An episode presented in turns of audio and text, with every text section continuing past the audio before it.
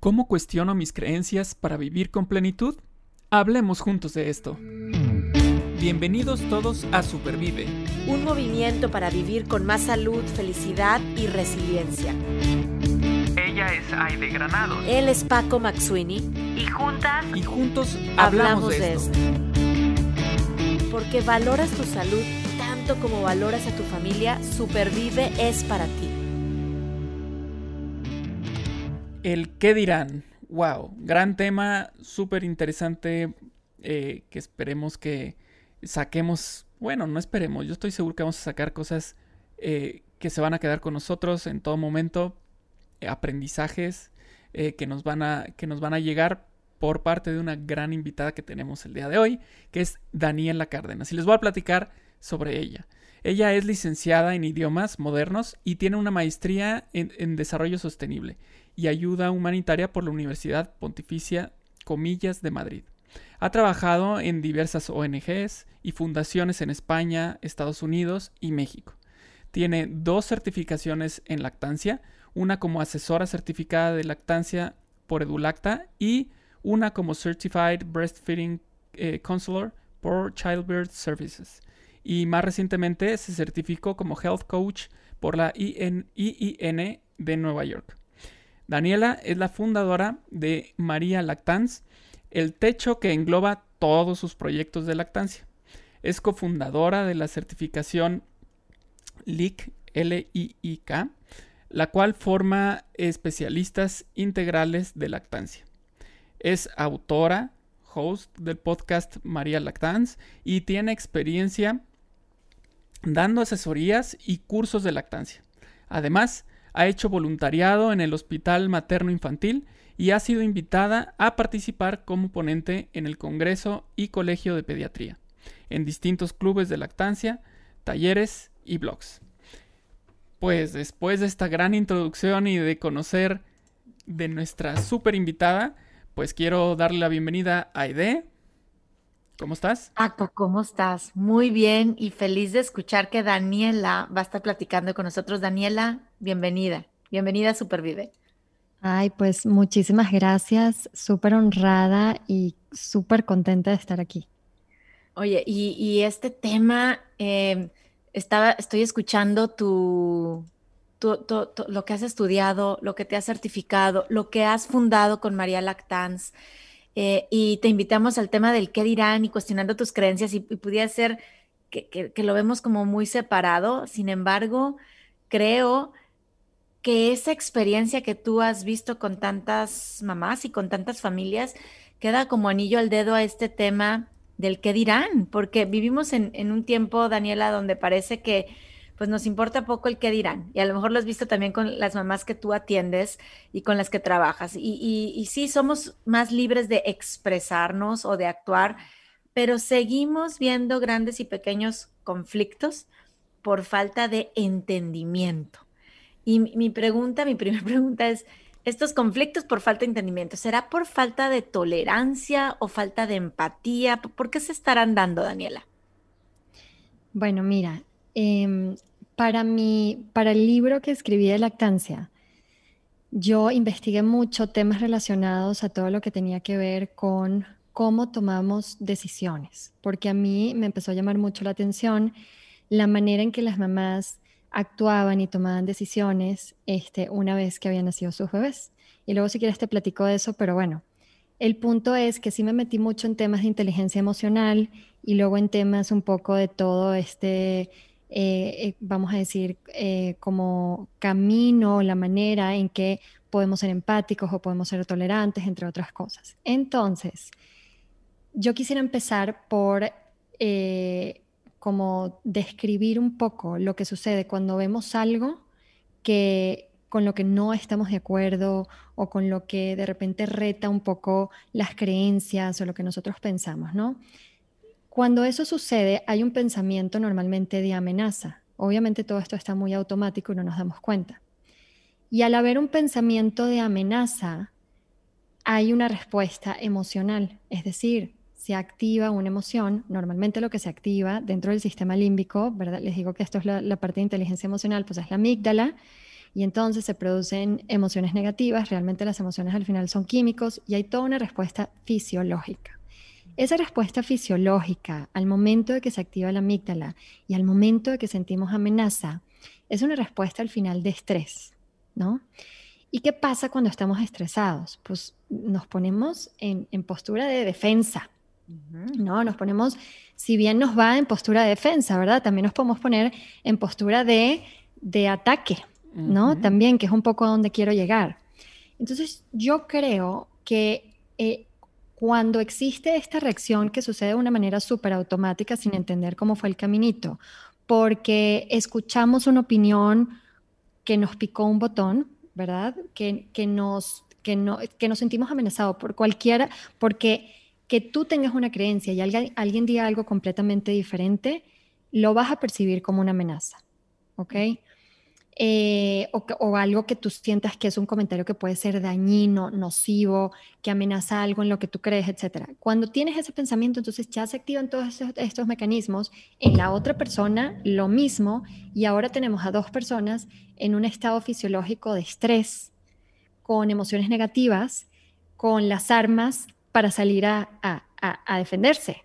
Entonces, en este canal, ¿cómo podemos pensar en que vamos a estar en un, este, en, eh, como en un canal donde podemos tener o empezar a ejercitar la empatía, en donde podemos ser tolerantes, como que de alguna manera el, el, estado fisiológico es antagónico claro. a, a, este, a este otro, este, vamos a decir, estado de empatía o de, o de tolerancia, ¿no?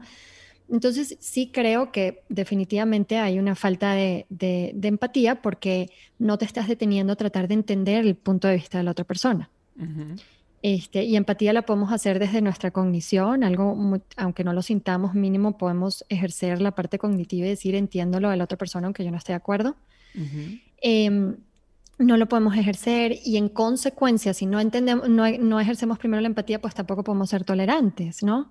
Y están estos dos bandos peleándose, antagonizándose, eh, sin llegar a, ningún entendimiento. Y, hay muchísimos ejemplos hoy en día de, cómo hay como un ataque y nunca se llega a un entendimiento.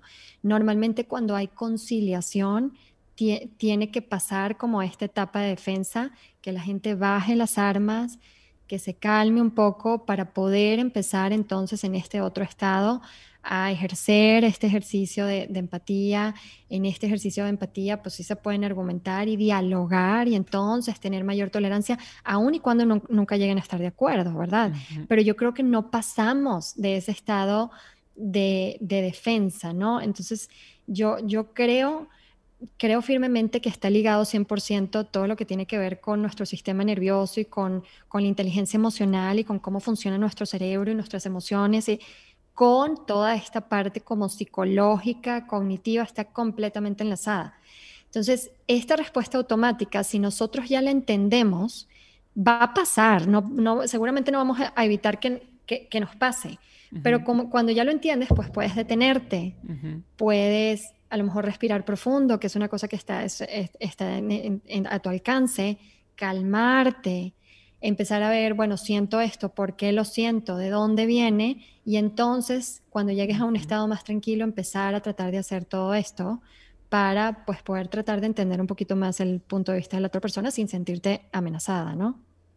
O sea, al, final del, día, el, el ok, al, al que dirán, me puedo sentir amenazado y no es estar de acuerdo o pensar igual, simplemente es abrir mi, mi, mente, mi corazón para entenderte, pero qué, qué importante dices, bueno, si yo estoy en esta postura de ataque o defensa, pues no estoy a lo mejor en una, en una buena posición para poder practicar esa tolerancia y esa empatía que tanto Exacta, e, Exactamente, o sea, y es, y es como una respuesta, a mí se me hace muy fácil de entenderlo así estás muy estresada, estás muy, estás en esta química en tu cuerpo y en tu sistema nervioso, es incompatible.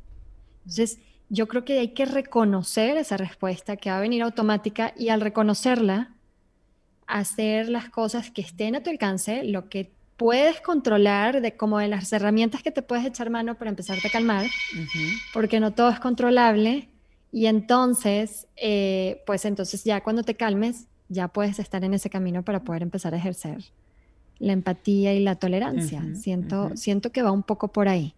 Y en la lactancia se ve mucho.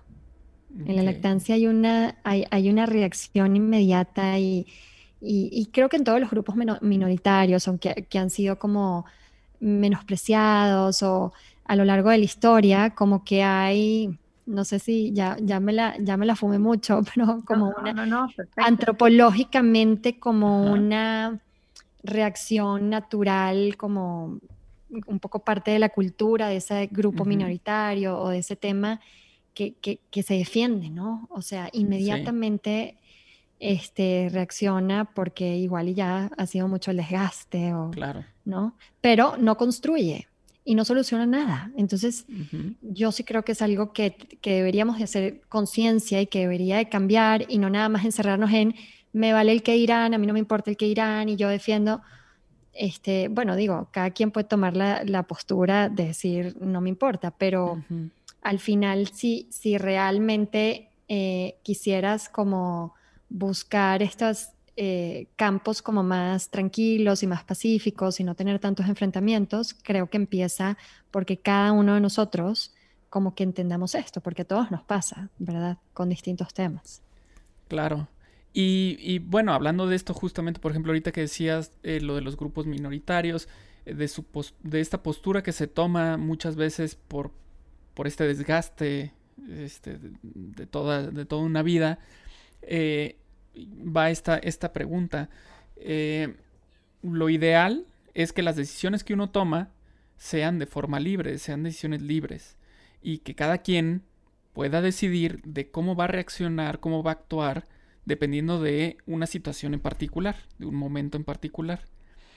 Pero aquí, ¿qué papel juegan nuestras creencias para entonces decidir cómo, cómo actuar?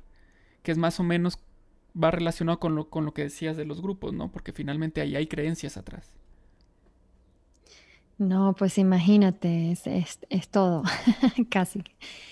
Oye, hay una serie que a mí me eh, saqué un quote de esa serie que me encantó, que dice, hay algo más poderoso que el libre albedrío, el inconsciente, ¿no? Entonces tú dices, ay, tomamos decisiones libres y juramos que tomamos decisiones muy libres. Pero si realmente no haces un ejercicio por concientizar tus creencias, y obviamente tus creencias se construyen a partir de toda la experiencia que tuviste, incluidos traumas, etcétera, etcétera, pues obviamente no, no estás tomando decisiones tan libres, la verdad. Tú crees, pero no es cierto. Claro. Entonces, eh, me preguntabas un poco que qué papel jugaban las creencias, pues yo creo que juegan, a ver, las creencias de alguna manera son parte de, la manera en que interpretamos las situaciones, el mundo, lo que pasa, ¿verdad? Eh, una misma situación la va a interpretar una persona diferente. No sé, una persona a lo mejor que vive en la India o en China ve la misma situación y la ve diferente como la puedo ver yo. Claro, por ejemplo, ahorita que mencionaste la India, se me ocurrió, mientras lo estabas diciendo, justo pensé en la India. Eh, ¿En qué sentido? Comparemos, por ejemplo, a un tejano que se dedica, por ejemplo, a, al ganado, ¿no? Con alguien de la India que el ganado, o sea, son sagrados. Es sagrado. Entonces son, van a, van a ver de muy diferente ese, ese, ese rol que tienen ellos para con el ganado, ¿no? Te, vas a la guerra por creencias. Sí, sí, sí. Entonces, definitivamente, o sea, eh, justo lo acabas de decir, para una persona, o sea, su creencia muy profunda, este, que bueno, pueden ser más o menos profundas, más o menos importantes, ¿no? Es, son sagradas. Y la otra, como dices tú, pues, este, tiene su negocio de, puro ganado y, vende carne, ¿no? Entonces, eh, y está fundado ahí, son, son temas de creencias, entonces definitivamente eh, sí es todo. Lo que pasa es que, bueno, ¿qué construye las creencias? Pues es un tema súper complejo, ¿verdad? Por eso existen los psicólogos y los psiquiatras para ayudarnos a, bueno, dependiendo de, lo complicado del caso, a irnos ya y entender un poco ahí qué, hay debajo, ¿no? Al final todas estas cosas, un poco lo que hablaba al principio de que estas reacciones automáticas, que, la verdad en, el cuerpo todo está ligado, no, no las puedes cambiar en el momento, pero se supone que cuando las trabajas de manera, o sea, con tu cognición, en un momento en que estés en un estado fisiológico tranquilo, de no amenaza, etcétera, etcétera, poco a poco esa respuesta puede mejorar. Esa respuesta que es inconsciente, esa respuesta que es automática puede ir mejorando. Pero aún y cuando no mejore, ahí como que lo importante es el freno. Freno. hay una pausa. Entendí que algo me pasó. Déjame ver qué me pasó. En vez de reaccionar de forma automática, ¿no? O sea, la, conciencia, al, fin, al final ahorita estás invitándonos a este ejercicio de hacer conscientes nuestras creencias. Es que más allá de una respuesta automática y, a lo mejor por mis creencias, a lo mejor así me he visto, a lo mejor así hablo, a lo mejor es lo que estoy estudiando, a lo mejor con estas personas me reúno y no, que no queremos decir que la creencia esté bien o mal. Eh, creo que viene una invitación a decir, ok, si esta creencia que se forma de muchas cosas, pero hablo, a lo mejor me la heredaron, y mis experiencias placenteras y de trauma que yo he tenido, ¿no? Forman parte de mis creencias. Eh, no es que sean buenas o malas, pero creo que es un muy, estamos en un muy buen momento, Daniela, con, te estoy escuchando, de cuestionar y de racionalizar esas creencias. Entonces, en tu experiencia, no sé si, si, tengas algún, pues podremos decirlo así, guía, consejo de cómo podemos hacer esta este cuestionamiento y este hacer racional algo que a lo mejor ha sido automático. Sí, sí, creo que dijiste, lo dijiste muy bien la parte de cuestionar, porque al final siempre vamos a tener creencias. O sea, no se puede vivir sin creencias, ¿verdad? Siempre vamos a creer en algo, siempre vamos a interpretar las cosas de una manera. Ahí entra también el tema del juicio, ¿no? Eh, el juicio también eh, sucede automático, pero te paras y al final vas a acabar haciendo un juicio, o sea, siempre haces un juicio, pero es un poco eso consciente. Eh, entonces yo creo que sí, se trata de no de no tener creencias ni de que sean buenas o malas, sino de cuestionarlas, ¿no? Mm. Herramientas, pues mira, la primera que se me viene a la mente, que es así como universal, no, pero mundial, conocida a nivel mundial, yo creo, bueno, al menos en, en el occidente, me atrevería a decir, no sé, es una herramienta, es reciente, eh, de, ella se llama Byron Katie y su herramienta se llama The Work. Esa herramienta básicamente son unas preguntas súper sencillas, es algo muy fácil de hacer, que es justamente para utilizarlo en una situación en la que sabes que algo está pasando y lo quieres entender y quieres quitar como toda esta capa de de la historia que tú le estás inventando a ese hecho bruto. ¿Ok? Porque el, hecho bruto sucede, o sea, pasa algo y todos le damos una interpretación en base a nuestras creencias, ¿no? Inventamos una novela. Y entonces, aquí es, eh, a través de estas preguntas, te ayuda un poco como a quitarle todas las capas y a dejarlo en el hecho bruto, porque pues ella siempre dice que el, el sufrimiento viene del pensamiento, ¿no? Cosa que obviamente es cierta. Entonces, eh, esa, es una muy buena herramienta y es súper sencilla y está, la googlean y la van a encontrar de, manera gratuita, ¿no? Este, bueno, otras herramientas para quien quiera explorar más, el tema del coaching. El coaching es para personas sanas, ¿verdad? Tampoco para alguien que tenga algún problema más delicado, una depresión o algo así, ¿verdad? Pero para la persona sana es el coach que, que ya tiene experiencia, dependiendo del caso, te guía en esas preguntas específicas para lo que tú estás tratando de responder y a través de pregunta te ayuda a que tú te contestes. O sea, tú solita te vas a dar tus propias respuestas y el coach te va ayudando con eso. Entonces, la verdad, cuando es bueno y lo sabe hacer bien, es una maravilla. A mí me encanta, yo de vez en cuando, cuando tengo mis revolturas, lo hago y ah, no, no quiere decir que siempre me deje en el momento 100% en paz, pero me da muchísima claridad.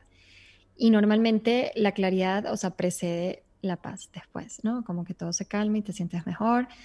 Y no sé, yo creo que esas serían como las dos que te daría. Claro que hay muchos libros, con otras herramientas como más visuales, como por ejemplo para entender un poco todo este tema de la inteligencia eh, emocional y qué nos pasa y por qué nos pasa y por qué estás tan enojada que no puedes pensar, ¿no? Y por qué estás tan enojada que te dicen no le digas nada y vas y le dices, ¿no? Este, entonces, em, te ayudan a entender eso y te ayudan a entender muchas otras cosas y hay como teorías alrededor de nuestro patrón de pensamiento. Ah, bueno, último, último que digo, em, hay un libro que es de sabiduría, me parece que el tolteca, de un autor que se llama Don Miguel Ruiz, que se llama Los Cuatro Acuerdos.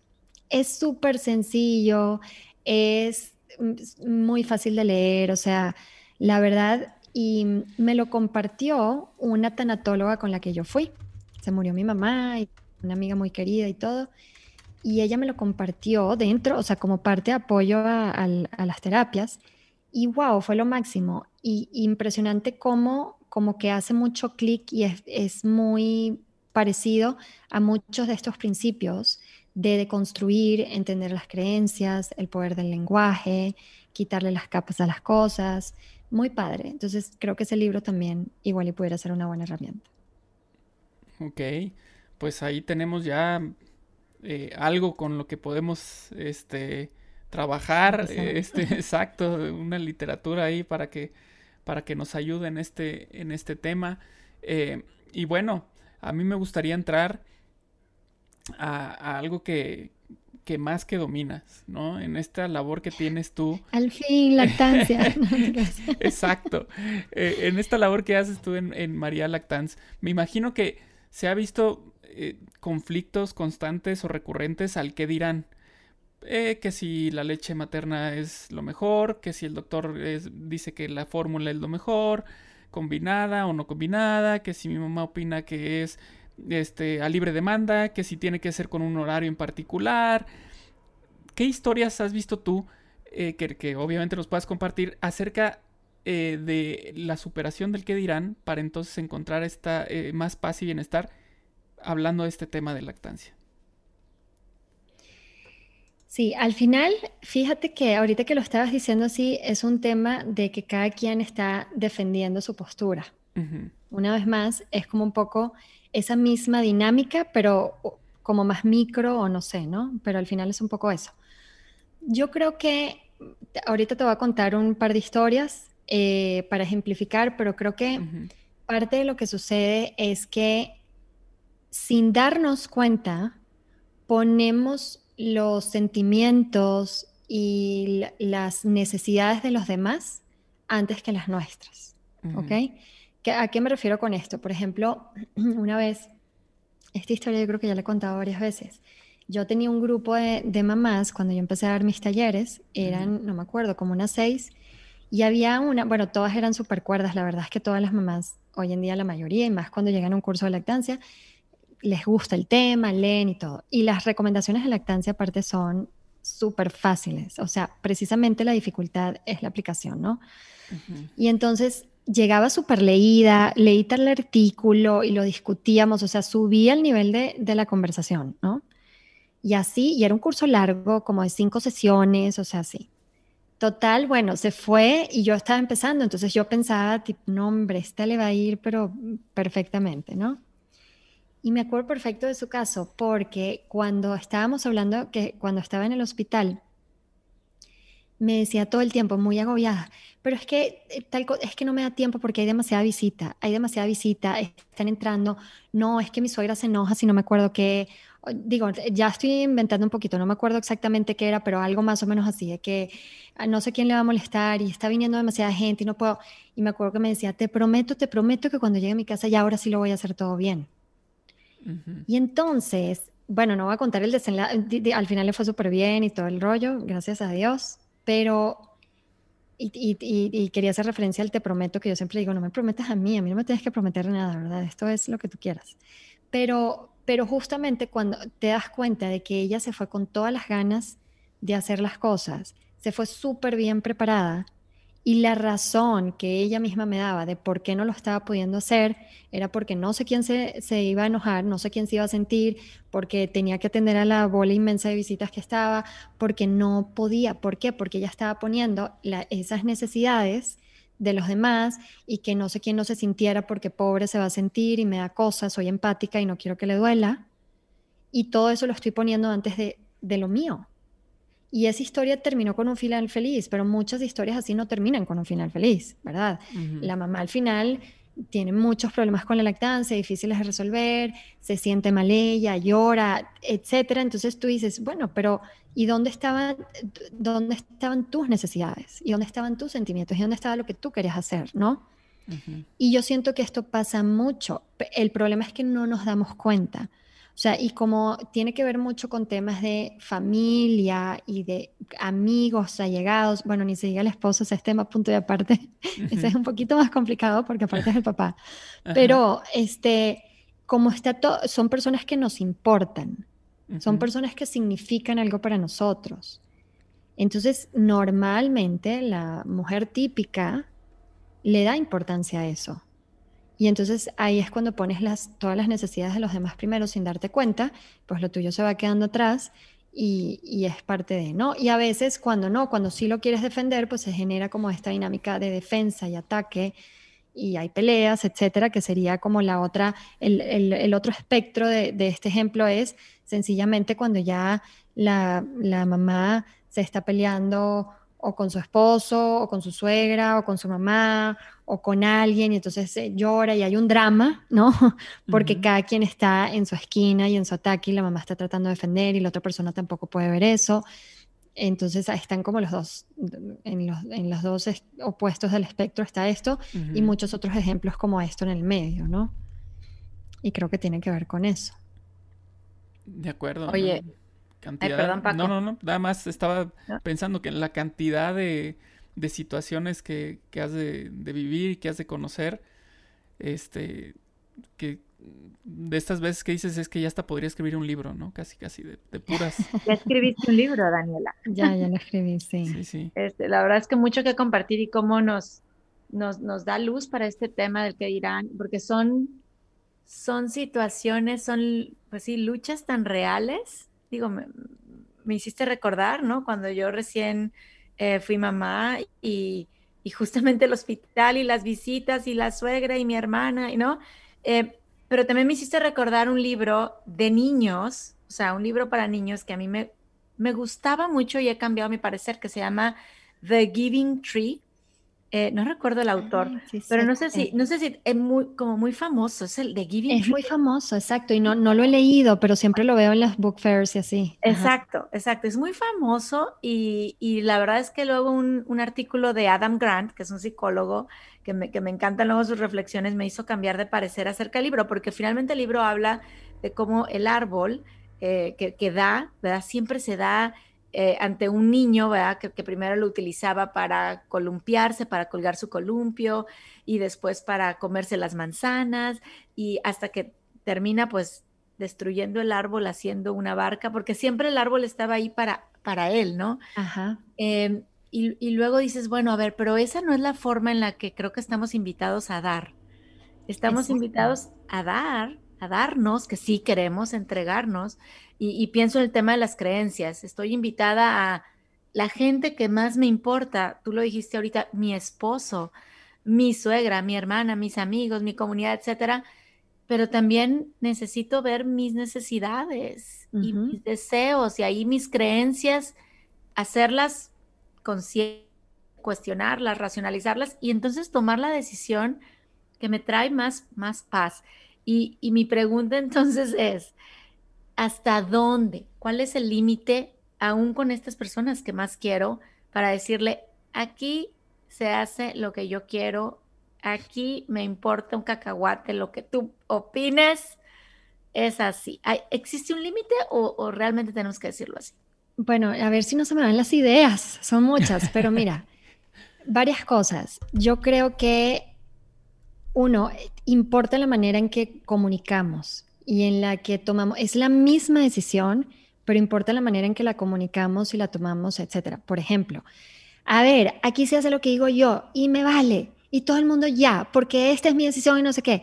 Pues, ¿qué va a pasar probablemente? Que la otra persona va a sentir una amenaza y se le va a activar la amígdala y se va a poner en situación de defensa, ataque, etcétera, y muy probablemente va a haber drama y va a haber una pelea y, y se va a acabar arreglando, pero pues no está padre, ¿no? A diferencia de, digo, también esto es súper difícil, ¿no? Porque hay, hay, veces que me imagino que habrán, no sé, mamá, este, sí, eh, mujeres eh, en situación vulnerable, además, recién paridas, obviamente, que quieren hacerlo de una buena manera y tratar de explicar las cosas y tratar, y la otra persona está intensa que no. Entonces, no siempre podemos, y eso es importante también entenderlo, no podemos controlar el comportamiento de los demás. Y el problema es que nosotros queremos controlar el del otro y el otro quiere controlar el nuestro. Entonces es una batalla campal, ¿verdad? Eso es una. Dos, eh, ¿dónde está el límite? Pues ahí está yo, es difícil, no hay, no hay, no hay una, una salida fácil. ¿Por qué? Porque, por ejemplo, ¿no? Tú dices, bueno, te voy a dar un ejemplo más concreto que no sea de lactancia, eso como más visible. Em, resulta que yo nada más quiero invitar, me caben en mi casa o por X situación a dos parejas de, para cenar, ¿verdad? Pero resulta que en el grupo somos cuatro, o no sé. Y entonces literalmente una de las decisiones pueden ser, nada más para que la otra persona no se sienta mal, no hago nada y me quedo sin hacer nada, no vaya a ser que la otra persona se sienta mal. Y la otra es, bueno, no pasa nada, no siempre podemos invitarnos todos, esta vez se van a venir dos, yo espero que la otra persona no se sienta, pero si se siente, pues es algo que es responsabilidad de la otra persona. Cuando alguien se siente mal por una decisión que tú tomaste y tú no le estás haciendo daño, sencillamente hubo unas razones, la responsabilidad de lo que siente esa persona, bueno o malo, no es tuya, mm. es de la otra persona. Y se oye duro, pero es que si no nos pasamos la vida haciendo las cosas por los demás. Y entonces luego aquella revoltura, aquel resentimiento, ¿verdad? Porque no has hecho las cosas como tú has querido, has hecho las cosas como los demás quieren. Entonces sí es difícil porque sí van a haber sentimientos heridos, pero es responsabilidad de la otra persona y no tuya, ¿no? Entonces, digo, dicho esto, pues ¿dónde está el límite en el respeto a los demás en el sentido de que pues tampoco le hagas daño a alguien, pero, pero ya ves que son como arenas movedizas que bueno, alguien te pudiera argumentar de que pues sí me hiciste daño porque me heriste, pero realmente en verdad no hiciste nada malo. Hiciste lo que tú querías hacer y la otra persona por su interpretación y por su historia y por sus creencias se hirió, ¿no? Exacto. Exacto. Entonces... Híjole, ese, ese, ese término de arenas movedizas me gustó. me gustó porque así se, así se percibe, creo yo. O sea, todo se está moviendo y no, no siempre mi interlocutor, por ejemplo, no siempre va a responder de la misma forma. Y no siempre yo voy a estar en el mismo, en, el mismo mood, este, voy a tener los mismos sentimientos o emociones, no siempre. Entonces todo se mueve constantemente y tenemos que aprender a movernos en esa arena movediza sin, sin hundirnos, ¿no? Sin, sin, sin tener ese problema tan grande que hasta nos puede matar, ¿no? Este, de verdad. Sí, exactamente. Eh, muchas reflexiones, muchos, este, muchas ideas vienen a la mente. También, de repente, no sé si, si les pasa, pero de repente llegan estos de, ¡Ah! chin, hice esto, ¿no? En el pasado hice esto y no me di cuenta que la regué por esto y esto y esto, ¿no? Y es un ejercicio, no es un lugar al que llegas y ya, es como un músculo todo el tiempo lo tienes que estar ejercitando, ¿no? Entonces, eh, sí, claro, te empiezas a dar cuenta, la verdad está padre cuando te empiezas a dar cuenta, o sea, sí la riegas igual, pero mínimo casi siempre te alcanzas a darte cuenta, ¿no? Claro. Así es, así es. Y bueno, pues creo que em, con esto de al que dirán cuestionando las creencias nos, nos, nos queda una tarea de practicar ese músculo, ¿ok? De, de respetar los límites de entender muy bien en qué lugar estoy a la hora de que estoy comunicando lo que yo quiero hacer o lo que yo quiero pensar para, para no estar en una posición de defensa o de ataque a, la, a, la, hora de querer construir una relación con alguien más. Porque al final del día queremos construir una relación con mi esposo, con mi suegra, con mis hijos, con, mi país, con mi ciudad. Em, muchas gracias, Daniela, por estas reflexiones. Eh, es, algo que nos acompaña siempre. Es que justo me encantó, o sea, porque te pones a ver el título, el qué dirán, pues tú no quieres vivir para el qué dirán, o sea, quisieras ser libre en ese sentido y decir, quiero hacer lo que yo quiero hacer y no guiarme por el que dirán. Pero al mismo tiempo, cuando lo tratas de hacer así, te encuentras con todas estas dificultades de las que hablamos. Entonces, pues es todo un arte, ¿no? Todo un arte. Te oye fácil. Por eso es que todo el mundo dice, no, no, a mí me vale el que dirán. Mentira, imposible. Claro. Si te interrelacionas con personas, claro. Este, es, imposible, este, está completamente ligado y por eso se oye sencillo, pero realmente no lo es. Y si tienes formado esa, ese corazón, o sea, digo, porque también pues sí, bueno, sí me vale, pero oye, a lo mejor esa parte de la relación con alguien más no es prioridad para ti y es, digo, sabemos que es parte de nuestro bienestar, no nada más es... somos animales sociales, exacto. Entonces, eh, pues sí, sí me importa, pero entender cómo lo puedo llevar a cabo todos los días, eh, creo que ahí está la clave, ¿no? Practicarlo, el respeto, la empatía, eh, buscar estar en un buen lugar a la hora de comunicar. Easy peasy. ¿Qué? Easy peasy. Easy peasy, súper fácil. Pero hay que tiene adelante, ya. gracias, gracias por la orientación, Daniela. Oigan, me sacaron de mi zona de confort. Es la segunda vez que me lo hacen y me da mucha risa. Digo, a mí me fascinan estos temas y sí le doy mucha vuelta y he tomado muchas de estas cosas para aplicarlas a la lactancia porque es algo que creo que es muy importante también para las, las mamás y les ayuda. Pero me da risa porque sí, siempre que me ponen a hablar diferente de lactancia me sacan de mi zona de confort. Digo, Ay, ¿cómo lo hice? Lo hiciste muy bien. Sí. Y qué, qué padre que puedas enriquecer una a otra. A mí eso me parece extraordinario. Así crecemos, crecemos juntos todos, juntos y juntas, ¿no?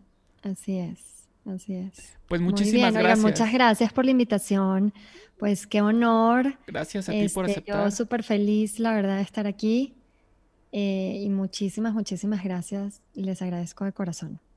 Gracias a ti, gracias a ti. Y bueno, pues seguro eh, nuestros escuchas, nuestras escuchas se quedan con, con su lista de, libros para empezar a leer, con, con eh, este trabajo tan sencillo de cómo le voy a hacer para caminar en las arenas movedizas. Es muy fácil.